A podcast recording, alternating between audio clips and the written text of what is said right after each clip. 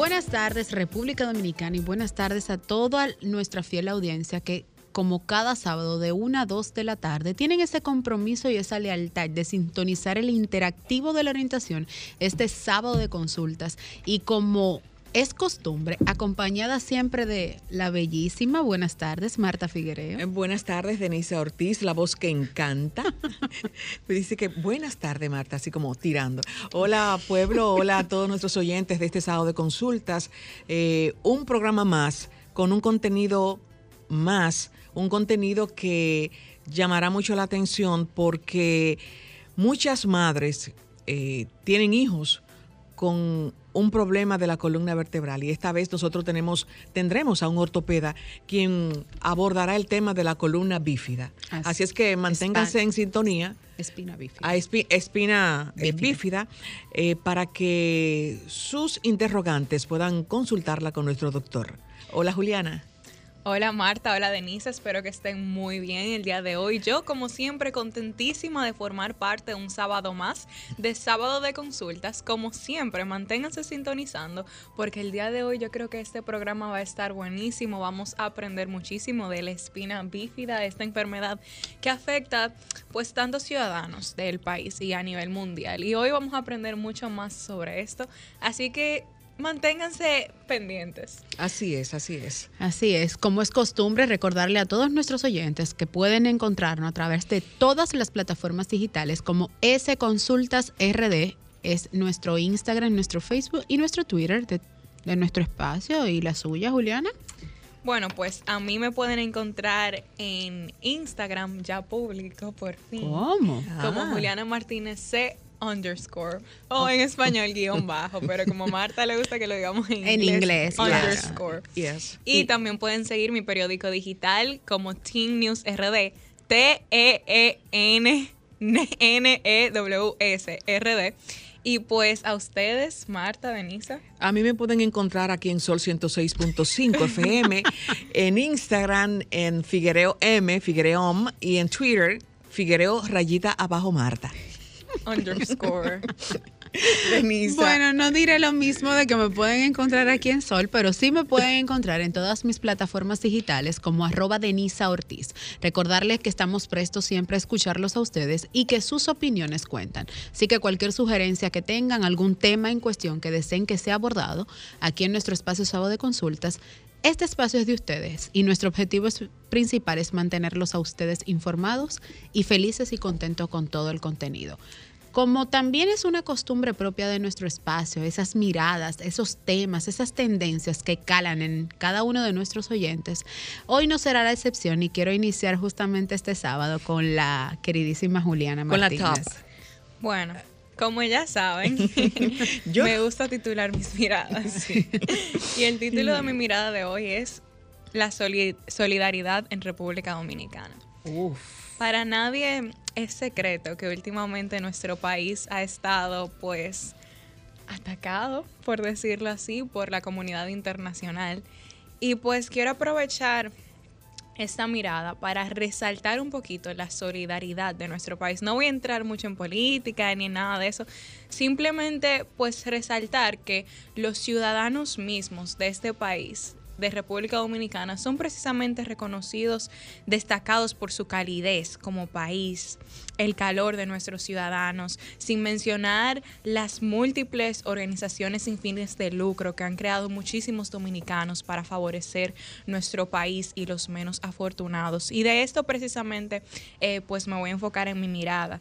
Pues me llena de felicidad ver a muchísimos jóvenes que conozco, otros que no, participando en, en voluntariado de diferentes maneras y en organizaciones no gubernamentales sin fines de lucro, que son indispensables en la sociedad porque tienen la iniciativa de que la democracia funcione correctamente, son independientes de la administración pública, por lo que cumplen labores sociales y humanitarias sin fines de lucro.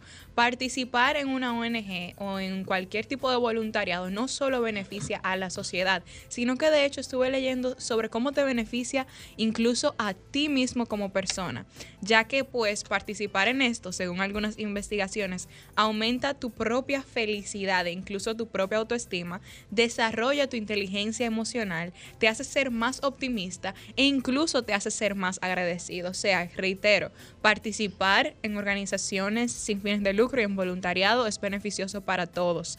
En algunas organizaciones aquí en el país son Fundación, Fundación Nido para Ángeles, Fundación Dominicana de Autismo, Fundación Sanar una Nación, Fundación Operación Sonrisa, otras muy reconocidas también como Techo, John Péame. Exacto, o sea, aquí hay muchísimas fundaciones que demuestran precisamente la solidaridad del dominicano. E incluso mi tipo favorito de organización, las educativas. Hay una, hay una organización que se llama ISEC, que es una organización global sin fines de lucro, formada por jóvenes de entre 18 y 30 años de todo el mundo. Sus miembros están principalmente interesados en temas globales de liderazgo y emprendimiento. Y recientemente me informaron que tendrán su primer modelo de Naciones Unidas. Como ya saben, en este espacio me encanta fomentar el debate y pues les animo a que definitivamente se inscriban en este debate, pues las inscripciones las inscripciones culminan en enero, así que anímense que definitivamente va a estar buenísimo. Y pues aquí mi mirada concluye, resaltando nueva vez que este país está lleno de iniciativas de diferentes tipos a favor de las personas con menos recursos, eh, a favor de la educación, a favor de incluso fomentar nuestra cultura y muchísimas eh, pues otras variantes. Excelente tu mirada, Juliana. Me, me gustó y realmente 100% de acuerdo contigo. El dominicano siempre está presto, aunque no tenga mucho, para de eso poco que tiene, dar.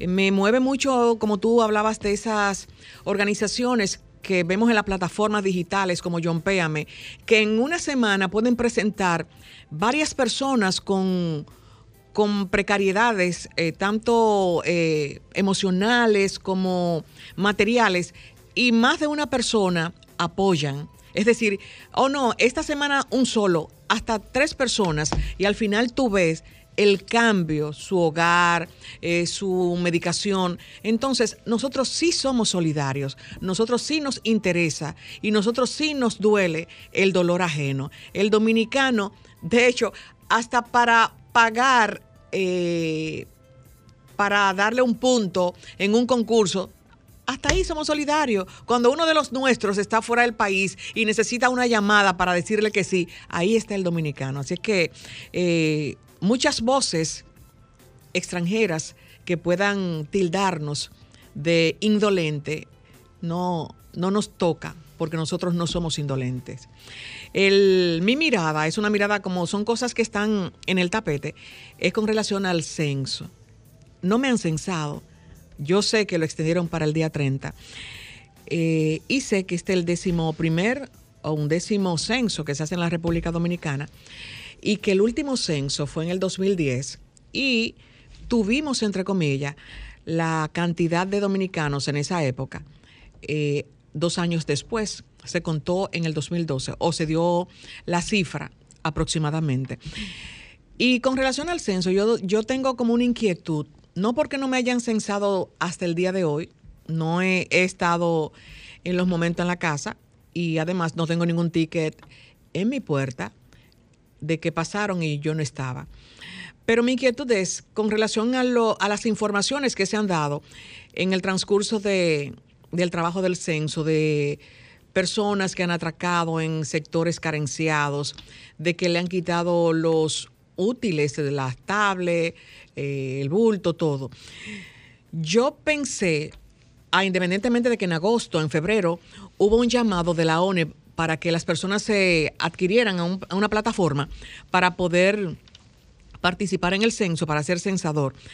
Pero una manera fácil y más efectiva hubiese sido, en mi opinión, de que en algunos sectores donde hay muchos, eh, muchas personas eh, hay muchos patios donde muchos censadores no saben lo que están trabajando.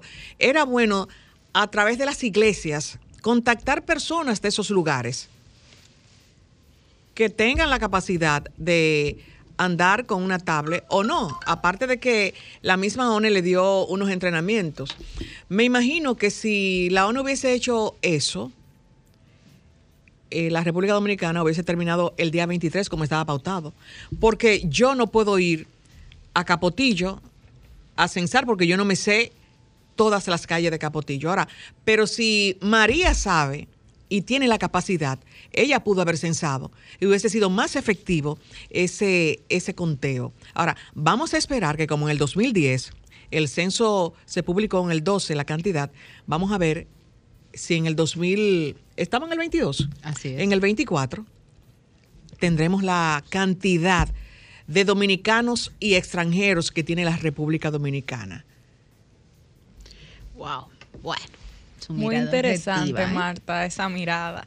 Y pues para concluir nuestras miradas, Penny, ¿de qué se trata la tuya? Uf, bueno, pues básicamente como Juliana nos trajo la tendencia de titular nuestras miradas, yo no me he quedado atrás con eso. Y justamente a propósito de algo que me sucedió ayer, que dicho sea de paso, le envío un caluroso abrazo a una persona muy especial para nosotras que me mantiene la... Eh, cuando me escuche sabrá quién, quién es. Este, la mirada de este sábado se llama Permítete estar cansado o cansada. Wow. Justamente porque ayer alguien me preguntó, ¿qué te pasa? Porque siento que no tienes la revolución que tienes todos los días. Y le dije, me siento algo agotada esta semana. Me dijo, date el chance de permitirte estar cansada.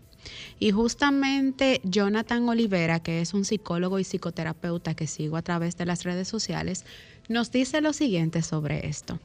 Hay días de días y también en ellos es sano bajar las revoluciones, darnos lo que necesitamos para luego poder continuar con la misma energía habitual. Esos días el mundo pesa. En ellos el aislamiento es momentáneo, se convierte en un abrigo de protección.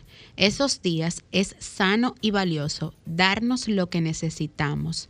Muchas veces e inclusive el silencio otras veces desenfocarse para luego volver a hacerlo. Esto no decía Jonathan y justamente traigo a colación porque permítete estar cansado. No todos los días van a ser los días de una sonrisa, no todos los días van a ser eh, lo mejor que te pueda pasar. No todos los días serán de gracia, ni todos los días las cosas te saldrán como tú quieres que te salgan.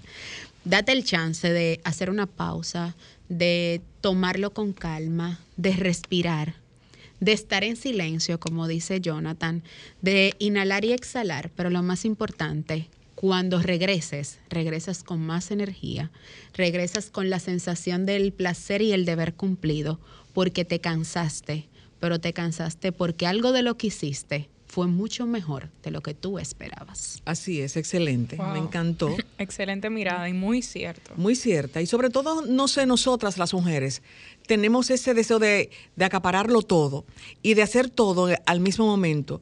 Y si nos sentamos y nos sentamos a ver la televisión o no queremos hacer nada, nos sentimos con un complejo de culpa.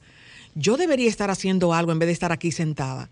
Quédate sentada descansa. Es válido descansar, es válido tomar una pausa de todas tus responsabilidades. Es saludable. O sea, para tu salud mental es lo idóneo, de hecho.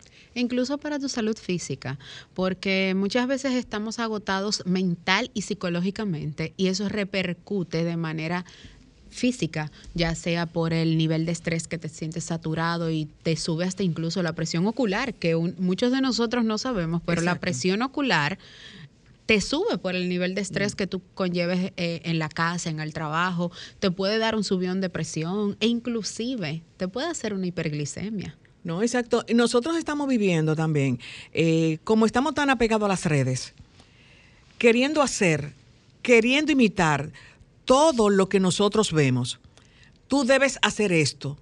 Estamos siendo como muñecos siguiendo una línea que es la línea de él. Yo no me puedo parecer a ti. ni a Juliana. Yo tengo que ser Marta.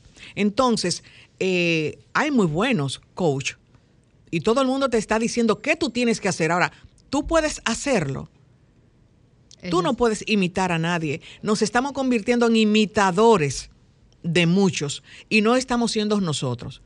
Así es, Marta. Ese punto creo que que es muy importante, ya que este tema de los influencers y de todo, todo lo que estos hacen, que queremos imitar, todo al mismo tiempo puede ser muy agobiante, especialmente los jóvenes, que son los que más siguen este tipo de personalidades, deben de tomar una pausa y realmente evaluar lo que es productivo, lo que es, no es productivo, lo que es saludable para ellos, lo que no, en lugar de simplemente pues enfocarse en imitar a estas personas. Y cuidar de nuestros niños, que recuerden que están en un proceso de absorción, de que todo lo que ven, todo lo que tú haces y todo lo que lleves, eres como su patrón a seguir. Y muchas veces no somos el patrón adecuado para ese primo, para ese hermano, para ese niño e inclusive para nuestros propios hijos.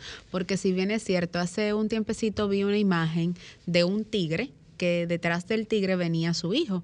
Y él le decía que qué hacía su hijo siguiéndole. Y él le, el tigre el tigre, tigrecito vamos a decirle le respondí le respondía recuerda que yo sigo tus pasos entonces eh, es un es un tema de, de mucho autoinspección y autoevaluación, porque independientemente de todo, recuerden que siempre nosotros vamos a tener a un hermano, a un sobrino, a un primo e inclusive hasta nuestros propios vecinos e incluso los padres se sientan identificados con lo que hacemos y es ahí donde está el valor de saber qué haces, cómo lo haces y para quién lo haces. Y cabe destacar, Dani, que a toda honestidad, esa es una de las razones por las cuales me encanta este espacio, sábado de consultas, porque siempre eh, nos mantenemos trayendo a profesionales de la salud en todas estas índoles para informarnos de algo tan importante como es la salud mental, la salud física, la salud en todos sus en todas sus variantes. Exacto, porque a veces nos enfocamos en el día a día, incluso en los problemas sociales, políticos, que es muy bueno mantenernos empapados de todo esto, pero la salud no puede ser la excepción. Y muchas veces también eh, nosotros estamos saturados, eh, bombardeados desde que comienza el día hasta que termina ese día de los mismos problemas y cantaletas políticas.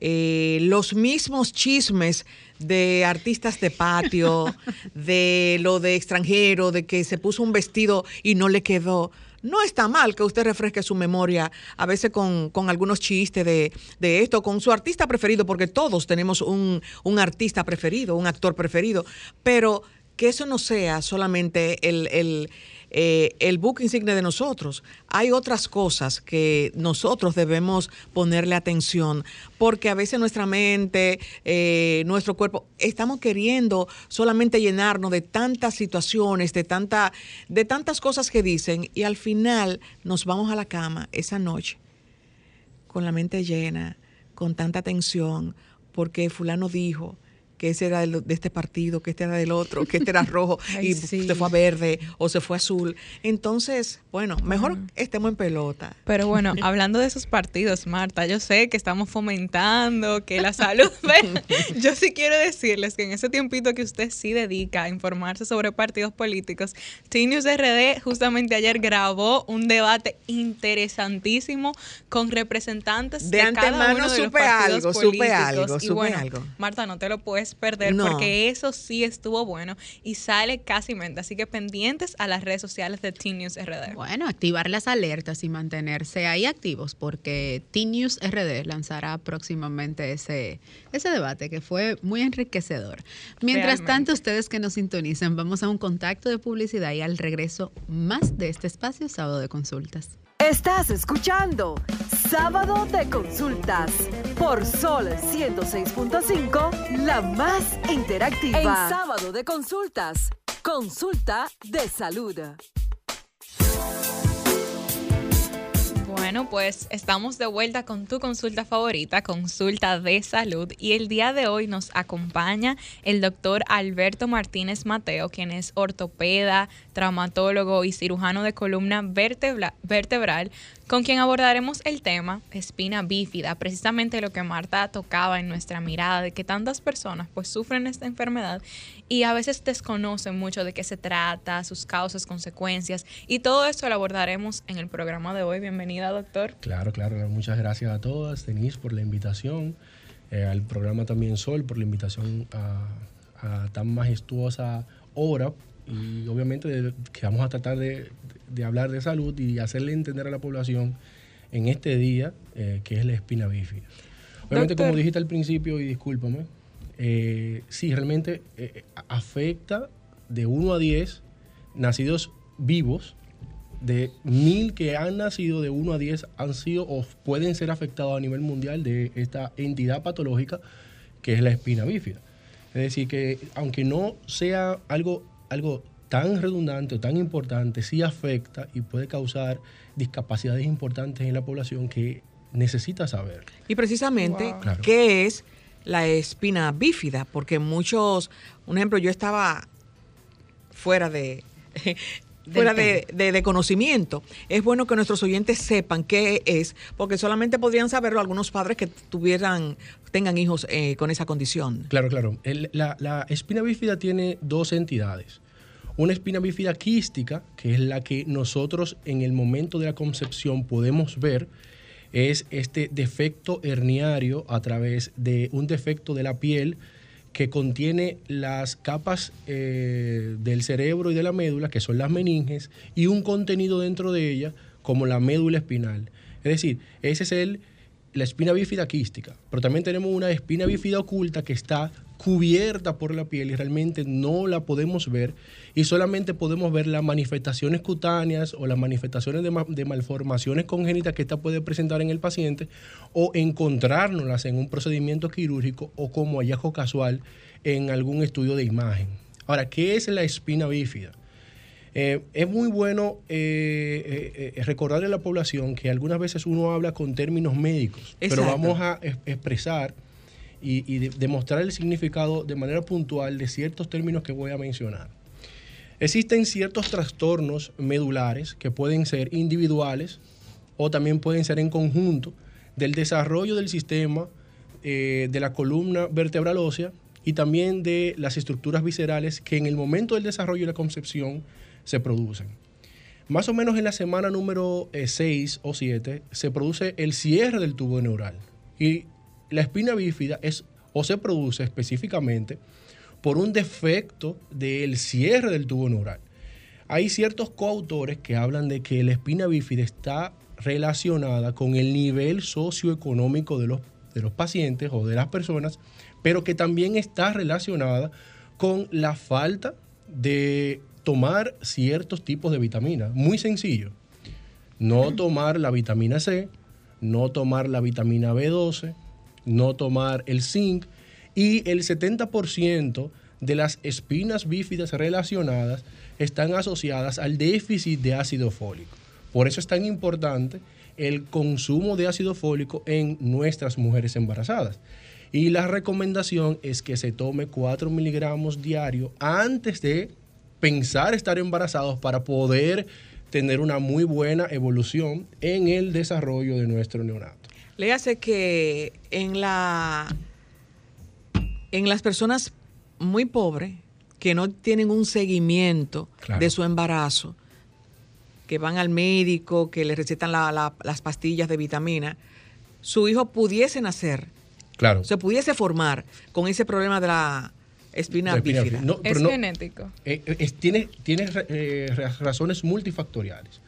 No solamente está relacionado a lo congénito o genético, sino que también al déficit de consumo de vitaminas, como te acabo de decir. Ahora, una de las predisposiciones a que tú tengas un niño con espina bífida es que tú ya hayas dado un niño con espina bífida.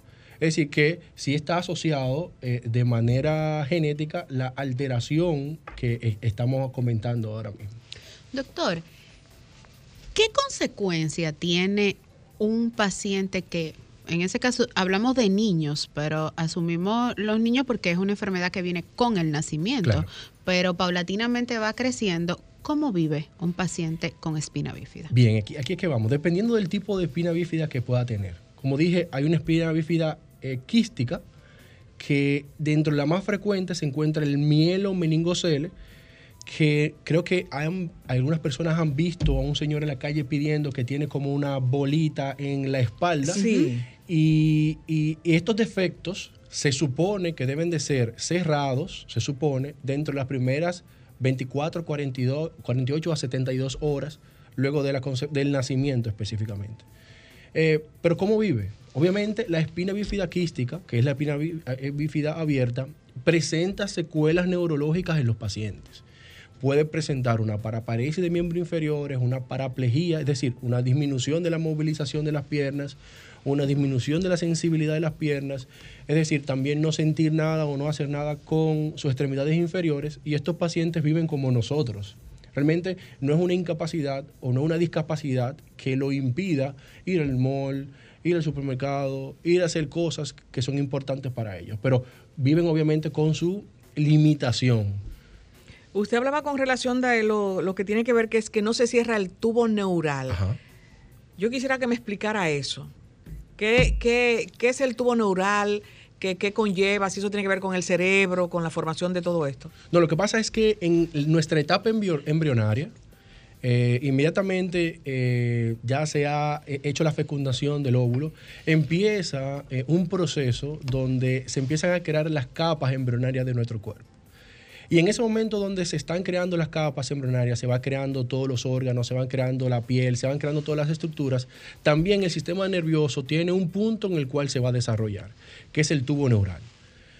primero se forma una placa y luego esa placa se va cerrando para conformar el cierre del tubo neural. Pero existen patologías, existen alteraciones que evitan que esto se pueda hacer o se pueda llevar a cabo. Un ejemplo de ellas es los anticonceptivos orales. Muchas personas eh, se toman un anticonceptivo oral y ya después de haber estado embarazado y ya este anticonceptivo oral, eh, eh, por ciertas cargas hormonales, por ciertas eh, inactivaciones enzimáticas o por ciertas inactivaciones de células, puede producir un trastorno del cierre del tubo neural. ¿En un eh, próximo embarazo?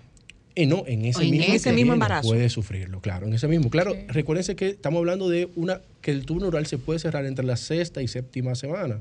Es decir, que yo me puedo, bueno, alguien se puede tomar una pastilla anticonceptiva sin saber que está embarazada o se puede ah, colocar su método de planificación inyectado sin saber que está embarazada, teniendo tres, cuatro o cinco semanas y entonces ahí o sea, cuando eh, hablamos poder de, involucrar. De sexta semana hablamos de un mes y dos semanas para ponerlo en contexto de meses. igual también que la radiación, igual que, que también el déficit de vitamina B, eh, de, de, ácido fólico, es decir, no, sabemos si realmente tenemos un déficit o no porque no, lo, no, no incurrimos en nuestra dieta diaria el, ácido fólico per se. Bueno, es tiempo que ustedes que nos sintonizan se mantengan en comunicación con nosotros y qué mejor forma de hacerlo a través de una consulta gratis. Así que, adelante Franklin. Comunícate 809-540-1065. 1-833-610-1065 desde los Estados Unidos. Sol 106.5, la más interactiva. Retornamos de nuevo en este estado de consultas con el doctor Alberto Martínez. Así es.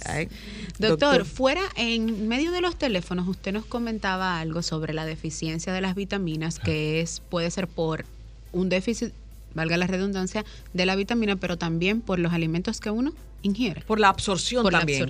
tú, la puedes estar tomando, pero tu cuerpo no la absorbe. Claro, claro. Ellas, ellas tienen un punto específico de nuestro organismo, un, ejemplo, el, intestino delgado, donde se, se reabsorben todas las vitaminas.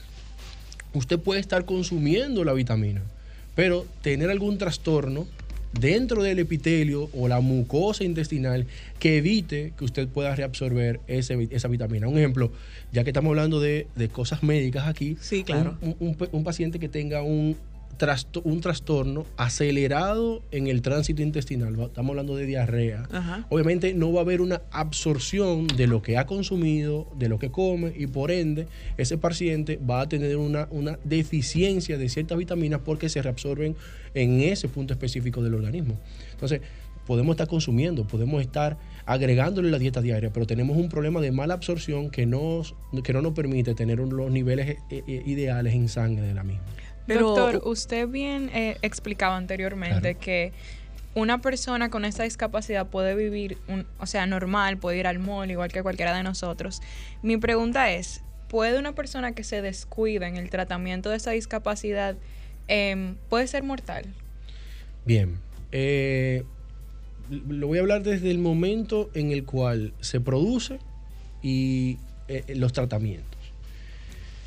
Sí, claro, toda patología puede causarle la muerte al paciente. Obviamente se habla de que una espina, bífida abierta eh, puede, dentro de la etapa intrauterina eh, eh, otorgar o, causar secuelas o lesiones permanentes en, en el pacientito con el meconium, es decir, la pupusita que está dentro del líquido amniótico, se puede infectar esta espina bífida y el, niño nacer con un tipo de infección de la meninge, con algún tipo de infección en la médula espinal, y entonces sí, causar eh, alguna, algún deceso en el, en el, momento del mismo. No es que sea lo común o lo frecuente, eh, la mayor parte llegan porque, vuelvo y repito, es un es una patología que es tratada dentro de las primeras 24 o 48 horas inmediatamente el niño nace. Le hace que eh, la persona que usted decía que, y que yo pienso que sí que he visto que tiene como que se le ve un quiste en la espalda, pudo haber sido operado a las 48 horas de haber nacido y no se criaba con este problema. Claro, claro. Eh, eh, obviamente van a quedar secuelas del procedimiento. También tú puedes tener lesiones de una espina bífida oculta, como el lipo meningocele, que tú vas a ver la masa, pero eh, no necesita en el momento del nacimiento de la, o, que ya nació el bebé, valga la redundancia, no necesita en ese momento ser operado de manera directa. Eh, en momento, pero usted va a ver las secuelas, usted puede ver una masa, puede ver una hendidura, puede ver la cicatriz del posoperatorio. En la actualidad, en ciertos países nuestro país no, pero en la actualidad en ciertos países manejan el miel, el meningocele, la espina bífida abierta, desde la etapa intrauterina. Es decir, hacen procedimientos intracavitarios. con el feto. Con el feto dentro. Porque se ha determinado que usted resolver la patología temprano hace que el paciente pueda tener menos secuelas neurológicas y menos discapacidad. Obviamente, en nuestro país, por temas religiosos, eh, no, permite que usted haga un procedimiento eh, que, altere la viabilidad, claro, la viabilidad del producto. Pero sí, se, hacen en otros países que sí son legales. ¿Tenemos un contacto? No, se, nos fue. Doctor, anteriormente usted mencionaba que hay personas que sí ingieren vitaminas y todo esto, pero que tienen problemas de absorción de las mismas. Claro. ¿Cómo deberían de proceder esas personas? Bueno, primero deben de visitar a su gastroenterólogo. Eh, obviamente el gastroenterólogo le va a decir, le va a mandar a hacer evaluaciones y estudios al lugar para saber eh, por qué el trastorno gastrointestinal y luego el gastroenterólogo va a, eh, determinar cómo tratar ese trastorno y ahí tú vas a tener una mejor absorción. También te pueden dar más medicamentos, te pueden agregar una mayor dosis. Eh, te pueden agregar coadyuvantes que aumenten a la reabsorción. Hay muchos métodos de tu mejorar. Tenemos un contacto, doctor. Buenas tardes, ¿quién nos habla y desde dónde? Sí, buenas tardes, un abrazo para ese gran equipo y el pueblo dominicano, Primitiva Maldonado. De Desde la Saludos, señora Maldonado, buenas tardes, ¿cómo está? Bueno, bien, escuchando eh, las explicaciones que da el doctor Martínez, que lo felicito porque lo felicito a él y, al programa porque yo, o sea, yo escucha, me gusta siempre escuchar eh, para aprender eh, en la medicina, eh, pero pero no había escuchado ningún médico hablar de este tema ni en ningún programa, de verdad que sí lo confieso. Bueno, qué bueno, qué bueno. Nosotros somos pioneros. Amén, amén, claro, porque ustedes, ustedes saben de la calidad y, o sea, son buenos profesionales y los profesionales siempre están buscando cosas buenas para el oyente. Doctor, Diga. Eh, Bueno, me imagino que esta eh, eso, eh, esa condición cuando el niño nace, yo creo que eh, la querida Juliana, eso viene siendo como decimos comúnmente una tutuma cuando con, esa condición que yo he visto jóvenes en la espalda. Eso lo que se le dice que una tutuma. No, no, no, porque la condición de una jiba habla de una probable alteración en la morfología estructural de la columna vertebral ósea. Es decir, es una probable escoliosis, como la jiba del jorobado de Notre Dame. Exacto. Que me refiero que eso a es la tutuma, jiba. Me refiero, claro, me refiero que a eso es que ella se está expresando, pero no, es una escoliosis. Las escoliosis son una deformidad tridimensional de la columna, donde la vértebra se mueve en los tres ejes del plano y deforma la columna de manera tal que también deforma las costillas, deforma la escápula, y usted ve esa jiba grande y esa deformidad en la, en, la contextura física del paciente. Pero si usted puede ver una masa en la línea media de la columna vertebral, también usted puede ver un lipoma en la línea media de la columna vertebral. La espina bífida oculta también se puede manifestar con lesiones dérmicas como mancha café con leche en la región eh, dorsal baja o lumbosacra, con nevos con mucho pelo en la, en la región lumbosacra o dorsal o dorsolumbar baja. en, la, en la parte externa, no interna. Claro, en la misma piel, porque la, también hay, hay lesiones cutáneas y lesiones ortopédicas y lesiones neurológicas y lesiones eh, del aparato genitourinario que hablan y que dicen que ese pacientito puede tener una espina bífida. Tenemos otro contacto. Así es. Buenas tardes. ¿Quién nos habla y desde dónde? Eh, ay, pero yo no terminé de hacer mi pregunta. Pero claro, Perdón, primitiva. no, pero las explicaciones que está dando del doctor de lo que yo le pregunté están muy importantes, que me da pena hasta, o sea, ya, volver a llamar no, pero... No, pero estamos para eso. Gracias. Bueno, doctor, eh, lo, que yo quiero preguntarle a usted, que esta condición de la cual, del tema que usted está hoy tratando, eh, eso, eso se da más en la clase pobre, en las mujeres de, de, de o sea, de, de condición económica precaria, que en la de clase alta, porque imagínese una, una mujer de clase alta va a buenos médicos y a buenas clínicas, pero una que una de, pobrecita, usted sabe que va a veces a los hospitales o donde un doctor quizás no es muy capaz de detectar esa condición y también la, eh, el asunto de, la vitamina y toda esa cosa. Me gustaría que usted explique en, eh, o sea, si en la clase pobre y en la clase alta eh, eso es más común o menos común. Me gustaría escuchar, gracias. Claro, claro, como, como había contestado eh, hace un rato, está muy relacionado con el, nivel socioeconómico de la población. Y también eh, el estudio y la cultura, porque yo he tenido personas que me han dicho que nunca han ido a un ginecólogo y ya tienen ocho meses de embarazo. Eh, ¿Por qué tú no has ido? Bueno, porque tengo, no tengo dinero, porque eh, ya, yo tengo, ya yo tuve un bebé antes y ya yo sé cómo yo voy a resolver todo esto, porque lo único que el ginecólogo me va a indicar es ácido fólico y hierro, ya yo sé que eso es lo que me va a indicar otra vez, entonces yo no puedo pasar por ahí.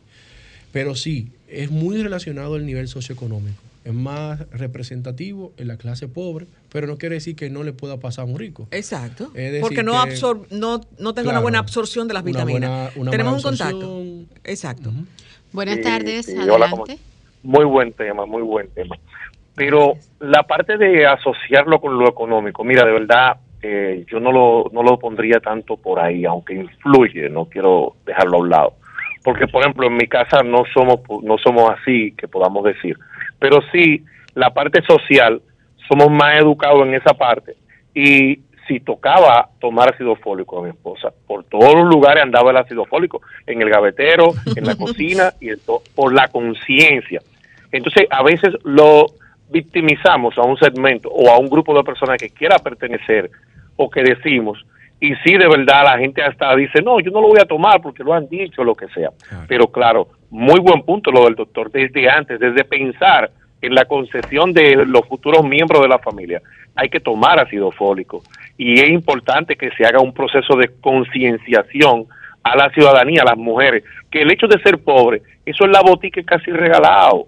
Y en la farmacia, si lo quieren hasta un poquito de marca, es económico, es accesible y de verdad que sí que es importante porque esas deformaciones que el, que el doctor menciona luego son muy lamentables porque no se pueden tratar después de ya eh, ser adulto. Muchas gracias y muy buen tema.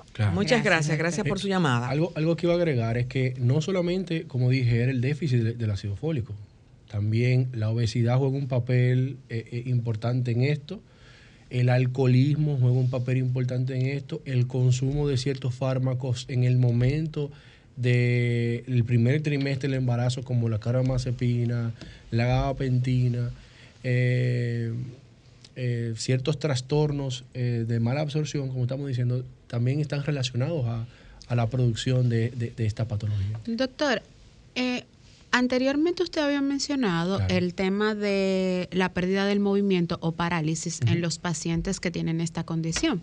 Me gustaría saber qué otros problemas pueden tener las personas que tienen espina bífida porque también se habla de un factor de que la columna está muy, eh, vamos a decir, relacionada con lo que es el tema neurológico y lo mencionó también ahorita. Entonces, hablamos de un trastorno que se llama hidrocefalia. ¿Puede el paciente que tiene esta condición tener también la hidrocefalia? Claro, de hecho, el 80% de los pacientes que tienen hidrocefalia pueden cursar con algún tipo de espina bífida. Es decir, puede ser una espina bífida oculta. Eh, ahora, ¿cuáles son las otras manifestaciones, como yo había estado diciendo ahorita? No solamente son problemas de parálisis o disminución de la movilización de las extremidades inferiores, también hay problemas geniturinarios, un, problema en la micción, es decir, en, hacer, en orinar, dificultad para orinar. También eh, en, la, en, el, en la vía rectal, dificultad para, defecar. Eh, también puede tener, en este caso, la espina bífida oculta, alteraciones en el pie. podemos tener un paciente que tenga un pie cabo varo bilateral, que eso nos habla de que él puede tener una médula anclada o que también puede tener una espina bífida oculta. Lo que decía, lo que hablan de pie, pie plano o, la, o la, pierna en curvaturas. El pie cabo es un pie con mucho puente. Y varo es un pie con mucho puente, como torcido hacia, hacia la parte hacia adentro. Doctor, ahora, el pie plano es, diferente al pie, pie dígame todas esas manifestaciones que tiene esta enfermedad, ¿cómo pueden ser tratadas para reducirlas? Si es que se puede, y también uniéndolo a esa pregunta, ¿tiene cura la discapacidad? O sea, ¿se puede curar por completo? Eh, aquí voy con... perdón que le interrumpa, doctora, y uniendo con la pregunta de Juliana, ¿se puede llamar como discapacidad o como una condición? Eh, bueno, nosotros no nos referimos a discapacidad. Ok. Pero obviamente ahora no se puede como médico uno utiliza el término, pero ya no se habla de discapacidad, se habla de condición por el asunto de eh, la humanidad o el humanismo, para no, exacto. ofender. o por el bullying, exacto, para no ofender. Para la inclusión. Para la inclusión. claro, la inclusión. porque obviamente esas personas no son para ellos discapacitados, porque ellos hacen todo lo que tú haces. Eso fue lo primero que dije. Exacto. Si yo no me siento discapacitado, tú no tienes por qué decirme discapacitado. Ahora, esas son las personas que realmente entienden que deben de luchar y salir hacia adelante, porque hay otras personas que se tiran, se, ah, limitan. Ellos mismos se autolimitan en relación a sus limitaciones. Tienen limitaciones y se autolimitan más. Nosotros, doctor, al principio del programa eh, hacemos una mirada hablando sobre la actualidad. Julián hablaba de la solidaridad y era por el bombardeo que hemos tenido en los últimos días eh, en la noticia con relación a los a nuestros, compañeros a nuestros vecinos eh, de Haití la presión que tiene la República Dominicana. Y con relación a esto eh, hay noticias de también nuestras vecinas y hermanas haitianas que vienen a parir a la República Dominicana sin haber tenido un control natalicio de ir a un médico y por ende eh, los hospitales, las maternidades están llenas de, haitianas. Eh, hay más que paren eh, haitianas que dominicanas con esa condición. Entonces, esos niños son, son futuros. Futuras alteraciones. Alteraciones, porque no tuvieron un seguimiento con las vitaminas que deben tener. Pero, pero, y es un costo para el país. Claro, y pero para agregártele a eso, obviamente en el país existen programas que tratan de evitar esto porque obviamente los países desarrollados no, quieren, no quieren sobrecarga y no que, quiere, no, que no quiere decir que esto sea una sobrecarga para nosotros, pero obviamente mientras más población somos, debemos de trabajar más para poder subsistir y para poder readecuarnos al sistema. Entonces, mientras... Y más si vienen con dificultades. Claro, por eso es que estaba hablando de que en otros países se pueden hacer eh, eh, procedimientos intrauterinos para poder resolver problemas que crean problemas eh, para el neonato. Pero sí, aquí hay programas para tratar de evitar eso. Lo que pasa es que obviamente la mayoría son indocumentados y, y temen asistir al programa porque probablemente se lo puedan llevar hacia otros lugares. Pero eso no es un problema de aquí, es un problema mundial, porque también en Estados Unidos, por el tema de la inmigración, también hay muchas personas que, que, alteran este ciclo y este curso y no se toman la vitamina, no se toman, no tienen un cuidado, no tienen un seguimiento y pueden presentar no solamente una espina bífida, sino también otros trastornos genéticos o otros trastornos eh, multifactoriales que eh, puedan afectar a su hijo específicamente. Me hiciste una, eh, tú me hiciste una pregunta, pero voy a contestar la pregunta tuya de la columna, específicamente lo morfológico. Es que no solamente la espina bífida afecta la médula, sino que también, como dije, afecta esa columna vertebral ósea y, y tiene un déficit de unión o de fusión del arco vertebral posterior, por lo que a través de, esa, de ese espacio, es que se hernia la estructura y sale eh, de los tejidos. Por eso es que no solamente es el concepto neurológico, el concepto del sistema nervioso eh, central específicamente, sino que también hay un defecto óseo en estos pacientes con espina bífida. Y, Le preguntaba que si tienen cura o cuál es el tratamiento eh, de los pacientes que tienen esta condición. Y, de las eh, características, por ejemplo, de esos pacientes que tienen hidrocefalia, además, que cómo se podía prevenir o reducir, reducir el nivel de los efectos. Claro, entonces, eh, vuelvo a ir y, yo uno, uno entra donde, donde le compete. Uno como cirujano de columna, siendo ortopedista, uno entra al manejo específicamente de las lesiones que son ocultas. Ya lo de la espina bífida abierta y el manejo de la misma sí le compete a un, un neurocirujano de primera instancia. Ahora, ¿cómo se evita? Obviamente lo hemos hablado, la vitamina, eh, eh, un seguimiento importante, estudios tempranos de ultrasonografía que pueden detectar patologías desde la semana número 16 o 17 y el seguimiento, que es lo más importante. Eso, eso tú lo evitas. También hay otros tipos de estudios que son tomando el del líquido amniótico, eh, la alfa-fetoproteína y otras, y otras enzimas importantes para poder evaluar si puede el feto tener una predisposición a desarrollar este, esta patología.